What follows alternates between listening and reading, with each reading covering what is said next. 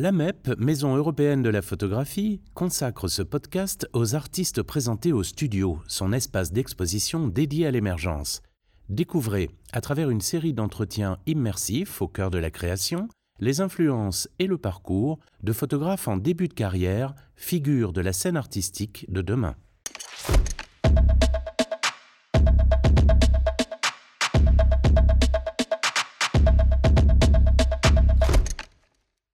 Bonjour à toutes et à tous, je suis Clotilde Morette, responsable de la programmation à la MEP et commissaire de l'exposition Femmes actuelles de Milan Longtui, actuellement visible au studio jusqu'au 10 décembre 2023.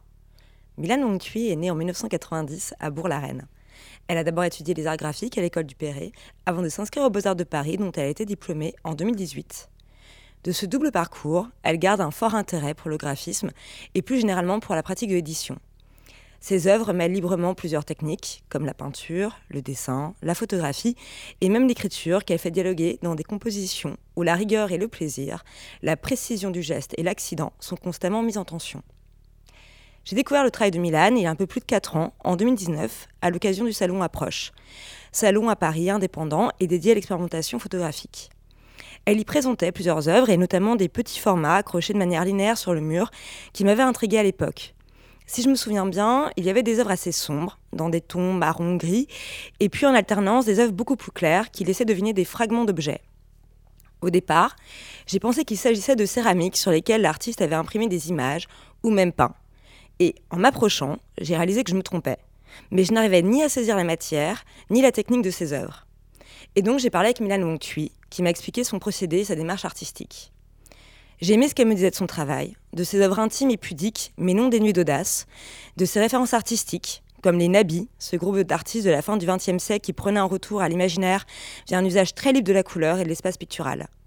Elle m'a parlé de graphisme, de l'importance du quotidien, de l'anecdotique dans sa recherche plastique, également de sa famille. Mais nous y reviendrons au cours de ce podcast. Cette première discussion n'a jamais pris fin puisque j'ai continué à suivre son travail, ses expositions, ses changements d'atelier, et finalement, l'exposition qu'elle réalise à la MEP, je dirais que c'est un peu le résultat de ce dialogue.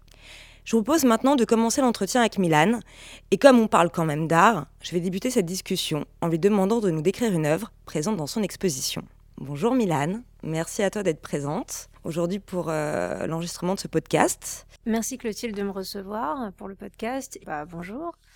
Alors si je devais choisir une œuvre à décrire, euh, je prendrais euh, l'une de celles qui se trouve sur un des grands murs. C'est euh, un morceau de peinture séché euh, que j'ai euh, entre guillemets fabriqué, c'est-à-dire que j'ai mélangé une base de liant acrylique avec des pigments de diverses couleurs, du blanc, du doré.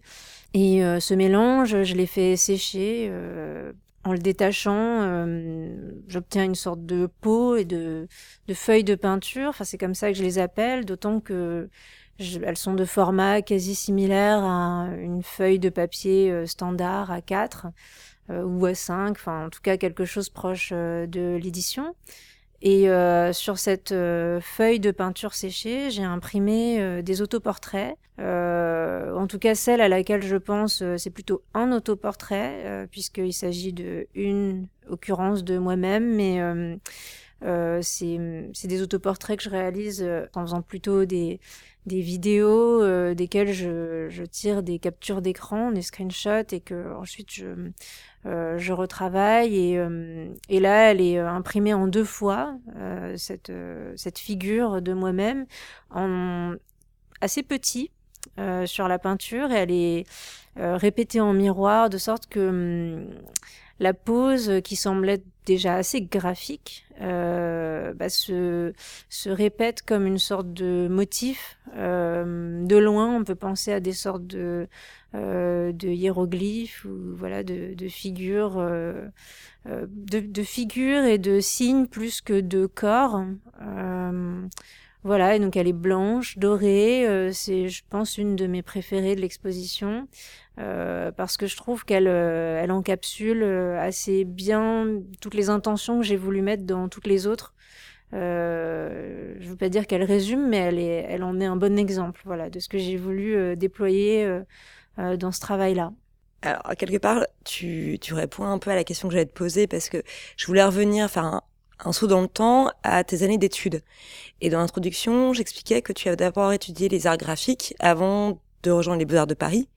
Mais en fait, je me rends compte qu'on n'a jamais eu cette discussion, mais aux Beaux-Arts de Paris, tu étais dans un atelier dédié à la peinture? Non, et euh, alors en fait, euh, moi, quand je suis allée aux Beaux-Arts de Paris, en réalité, euh, c'était pas du tout dans l'idée d'être artiste. En effet, j'ai étudié le design graphique parce que voilà, je me passionnais par par cette discipline et plus précisément par la pratique de l'édition. Et, euh, et j'avais euh, pour euh, ambition euh, d'être graphiste quand je suis rentrée aux Beaux-Arts de Paris. Seulement, euh, j'avais une, une conception et un idéal de la, de, bah, du design euh, qui, qui, était très très large et qui euh, qui se limitait pas à une forme ou à une technique donnée. C'est-à-dire que dès euh, mes études de, à l'école du Perret, j'avais une une conception de l'édition qui dépassait même l'objet livre à proprement parler, sous forme de papier, etc. Et euh, j'utilisais déjà de manière très libre euh, divers matériaux. Euh, ça pouvait même parfois prendre la forme de vêtements et j'appelais quand même ça de l'édition. Euh, disons que l'édition, je l'envisageais sous un angle plutôt conceptuel. Et aux Beaux-Arts de Paris, euh, en fait, j'ai intégré un atelier qui... Euh, je l'ai choisi en fait en, en ayant l'envie que globalement on me laisse tranquille, voilà. Et, euh, et donc qu'on m'impose surtout pas un médium parce qu'il y a certains ateliers en effet dans cette école qui sont définis par leur médium, la photographie ou la peinture. Et euh, moi, je suis allée dans un atelier euh, qu'on qualifierait plutôt mix média. Les Beaux-Arts de Paris, pour moi, c'est pas vraiment un endroit où on apprend des choses. C'est un lieu où on bénéficie de temps, d'espace et euh, c'est aussi un lieu où on rencontre des gens. Pour moi, c'était ça, du temps, de l'espace, des outils et euh, des gens. Euh, et euh, je prenais ces années-là euh, comme du temps et de l'espace pour ben, donner corps à ma pratique de l'édition telle que ça me faisait envie et avec toute la gourmandise dont je faisais preuve à, cette époque-là et dont j'espère encore faire preuve. Euh, et, euh, et, voilà, c'est de cette façon-là que j'ai intégré cet atelier et où j'ai euh, euh, étendu ce que bah, ma pratique de l'édition, mais donc ça a pris des formes qui intègrent la peinture aussi parce que la peinture c'est un outil de production graphique et que euh, c'est quelque chose qui euh, a toujours été présent dans ma vie et quels que soient les outils qu'on utilise, que ce soit un stylo bic ou un appareil photo ou une imprimante euh, jet d'encre. Mais, mais, justement, euh, les, les, objets que tu crées, ils sont tellement singuliers dans leur matière même, euh, parce que le, le, support crée aussi l'œuvre en fait, via l'utilisation de l'acrylique. Et ça, euh, cette, euh, cette méthode, cette technique, tu l'as mise en place dès tes années d'études euh, oui et non, euh, pas tout à fait, parce qu'en fait, euh, quand j'étais aux beaux-arts, j'avais commencé à, disons, à expérimenter avec euh, l'impression euh, sur euh, sur des supports, on va dire non conventionnels. J'avais par exemple imprimé bah, des autoportraits à l'époque sur des fleurs, des fleurs fraîches.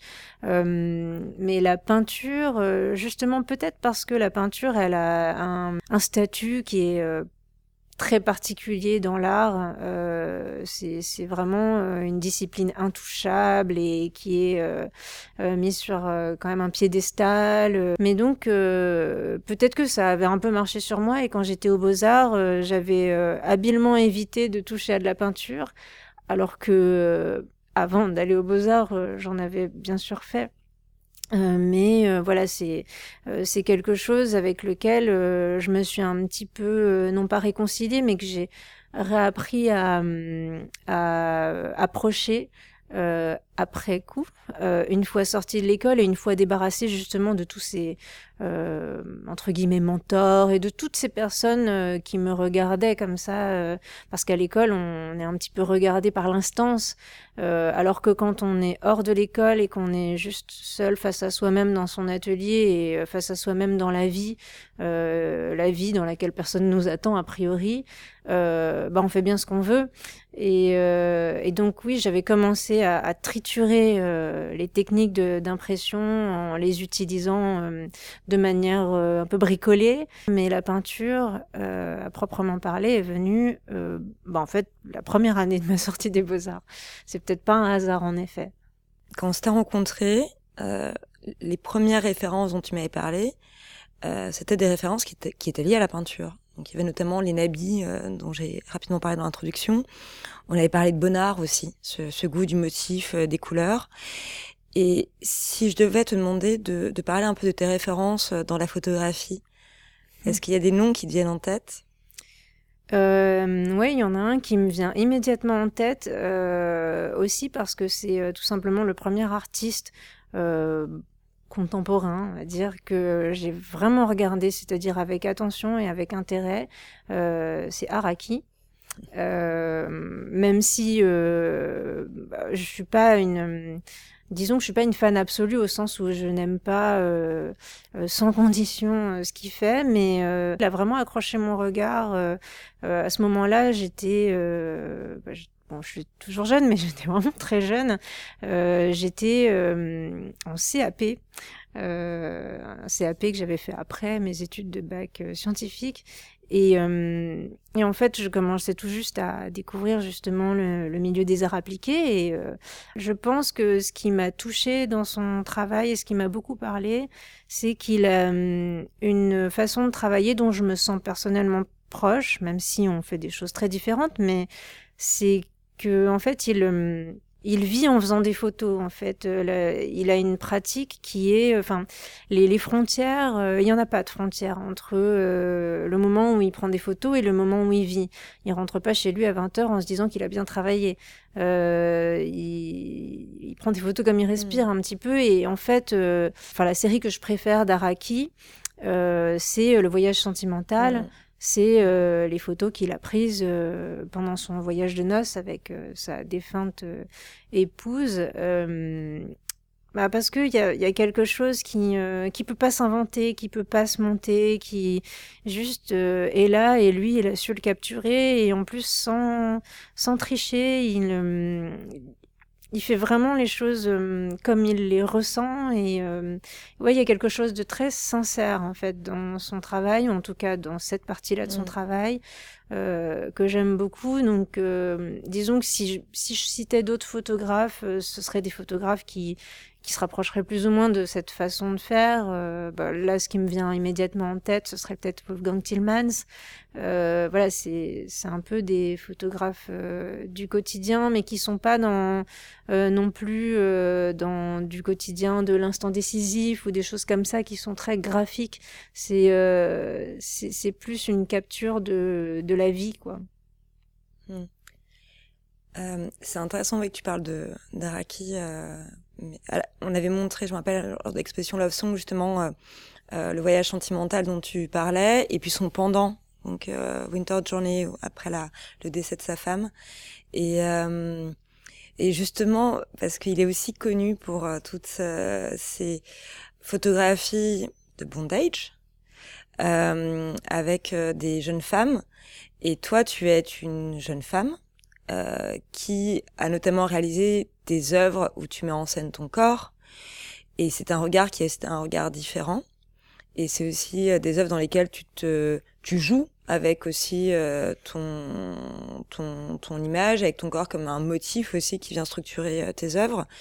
mais il y a peut-être aussi un regard plus je sais pas si politique c'est le, le, terme, mais en tout cas, euh, qui est une prise de position et une prise de pouvoir, en tout cas, euh, sur la manière dont tu te présentes au regard du spectateur. Ouais, en fait, c'est drôle que tu fasses un rapport entre ce travail-là d'Araki et mon travail, parce que c'est précisément euh, des photos que j'aime pas d'Araki, mm.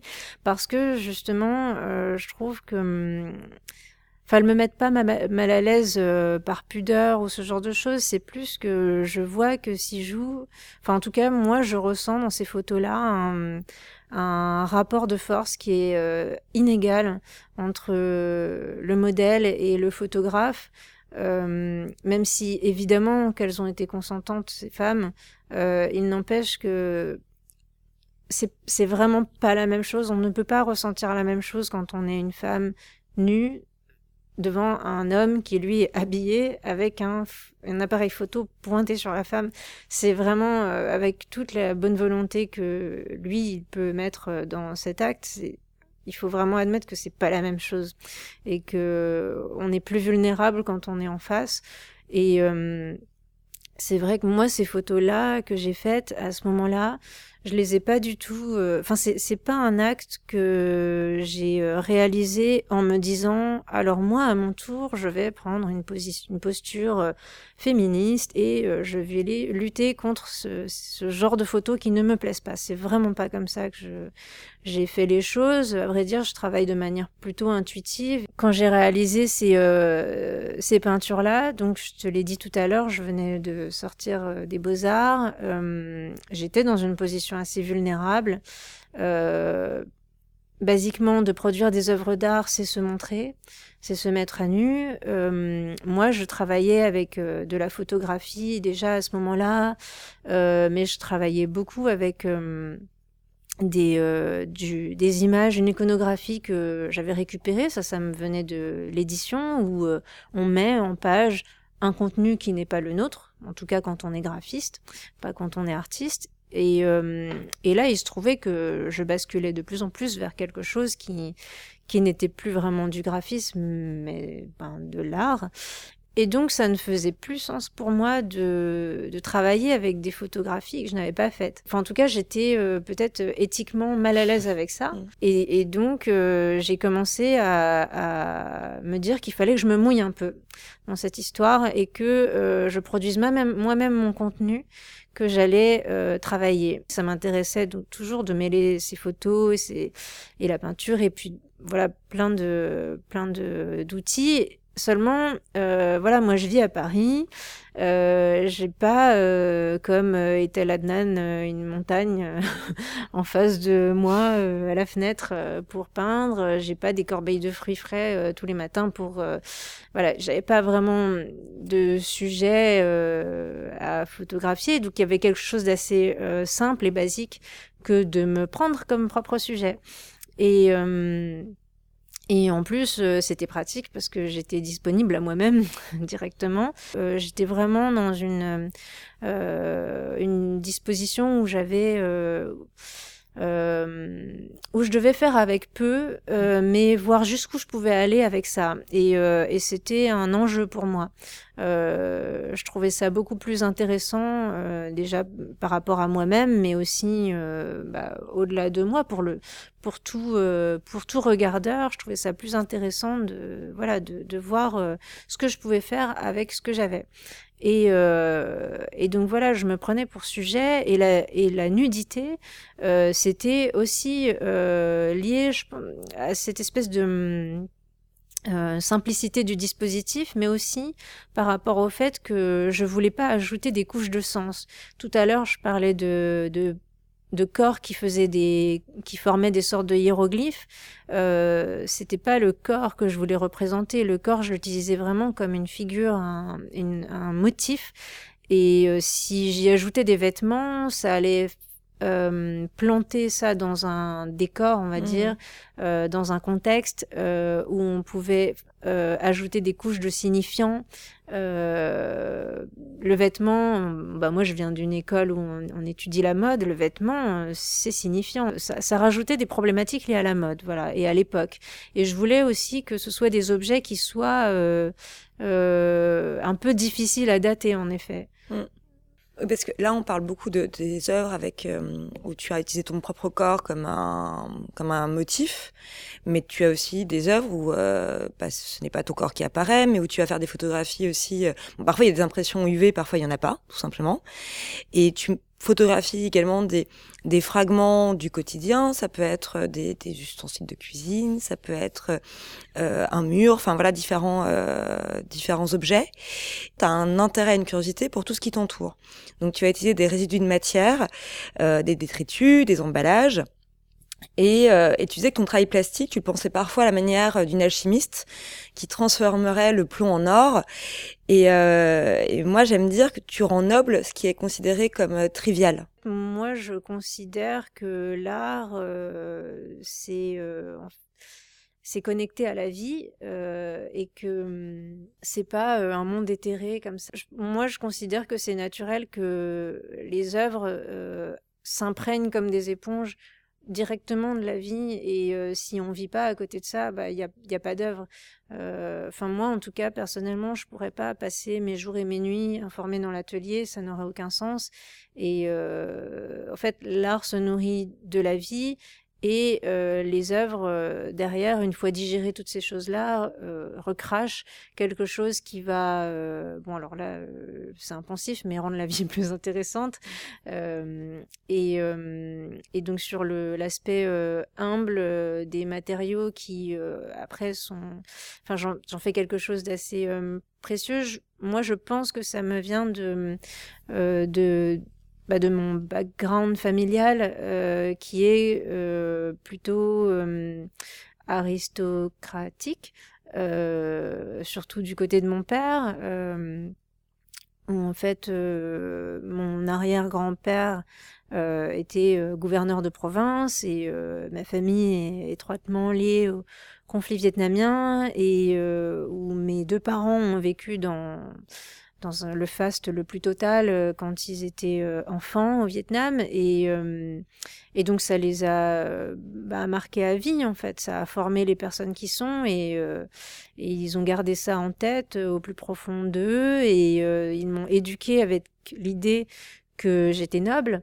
euh, seulement, euh, moi, je suis née euh, en France et depuis ce jour-là, ça n'a pas changé. On est plutôt pauvre. En tout cas, moi, j'ai grandi avec ma mère qui, qui m'a élevée seule avec ma sœur et on vivait en banlieue parisienne, c'était vraiment pas joli, même si Créteil c'est une ville fleurie. Ça n'a rien à voir avec des des villas euh, vietnamiennes euh, remplies d'artisanat euh, luxueux. Donc j'ai grandi avec ce, récit qui, euh, qui était fait de belles choses, mais qui était seulement raconté, mais avec en face des yeux euh, un quotidien qui lui était plutôt très très modeste, euh, notamment dans les matériaux qui m'entouraient. donc chez ma mère, bah, les chaises elles étaient effectivement clinquantes, les tissus ils brillaient, il y avait des motifs fleuris, mais tout ça était euh, recouvert de, euh, de plastique euh, pour protéger. Donc tout, enfin, même les couleurs, elles étaient chatoyantes, mais très fausses. Elles étaient très fluo. C'était vraiment tout, tout paraissait faux, clinquant mais faux. Et je pense que ça m'a marqué moi aussi et que hum, c'est c'est c'est de cette façon-là, moi, que j'aborde les formes dans la vie et euh, je pense que c'est comme ça, du coup, sans que je le veuille, que je travaille. Alors, c'est pas quelque chose que je revendique, c'est juste quelque chose qui est là malgré moi. Mm. Euh, ça fait partie de moi. Euh, je l'ai beaucoup rejeté bah, dans l'enfance parce que parce que euh, bah, mon environnement direct étant assez raciste, j'avais plutôt honte d'être asiatique. Mais euh, à partir du moment où euh, on l'accepte comme étant une partie de soi, ben, ça devient plutôt une force. Et, euh, et d'ailleurs, ça se retrouve euh, bah, dans les œuvres de la MEP où il y a beaucoup de, de nacre, enfin en tout cas de, de euh, couleurs un peu perlées, euh, de doré aussi, voilà, de, de choses qui, qui peuvent paraître un peu kitsch, mais qui en fait, moi, me touchent. et c'est avec ça que j'arrive à m'exprimer mais même jusqu'au titre d'exposition que tu as choisi. C'est aussi une référence à ton éducation et euh, à l'environnement familial. Ouais, Femme actuelle, c'est euh, euh, une de mes premières lectures, si je puis dire. Ma mère étant pauvre, elle nous achetait pas de livres, pas de magazines, pas de Picsou, tout ça. La seule chose, les seuls objets imprimés qu'il y avait chez nous, c'était des revues périmées que ma tante nous donnait une fois qu'elle les avait lues. Et elle, elle était friande de Femme Actuelle, qui est même pas le meilleur titre de presse féminine. Euh, mais en tout cas, voilà, on avait ça et on en avait pas mal. Et, euh, et moi, j'adorais les regarder parce qu'évidemment, à l'époque, j'avais pas trop de jugement de valeur. Euh, juste, c'était là et, et, je trouvais ça super beau et j'adorais regarder les pubs. à vrai dire, je lisais même pas les articles, mais je regardais les images et, et je réfléchissais pas trop. Et donc, quand je dessinais, je dessinais en fait des faux magazines et des fausses pubs avec des grosses chaussures et leur prix à côté et ça me semblait normal euh, pour une enfant de dessiner des pubs. le titre Femme actuelle, euh, je le trouvais assez beau, euh, d'une part en effet parce que ça faisait un clin d'œil à comment ma culture visuelle a commencé, mais c'est aussi intéressant au regard du fait que je me représente, mais ces peintures-là, elles courent en effet de 2019 à maintenant, et elles ont accompagné même la façon dont moi je me regarde moi-même et euh, dont euh, en fait j'essaye de cheminer dans la vie en tant que jeune femme, en tant que femme tout court. Et, euh, elles ont accompagné mes propres questionnements en fait à ce sujet-là. Quand on prépare l'exposition avec Viviane Sassen, elle a montré aussi des autoportraits. Et, en fait, en parlant de ces autoportraits, elle, elle se décrivait comme une, une exhibitionniste timide. Est-ce que ces mots te parlent? Bah oui, complètement. Euh, parce que parce qu'en fait, je pense que quand on est artiste, on a quelque part, si on fait ça, c'est parce qu'on a besoin de se montrer.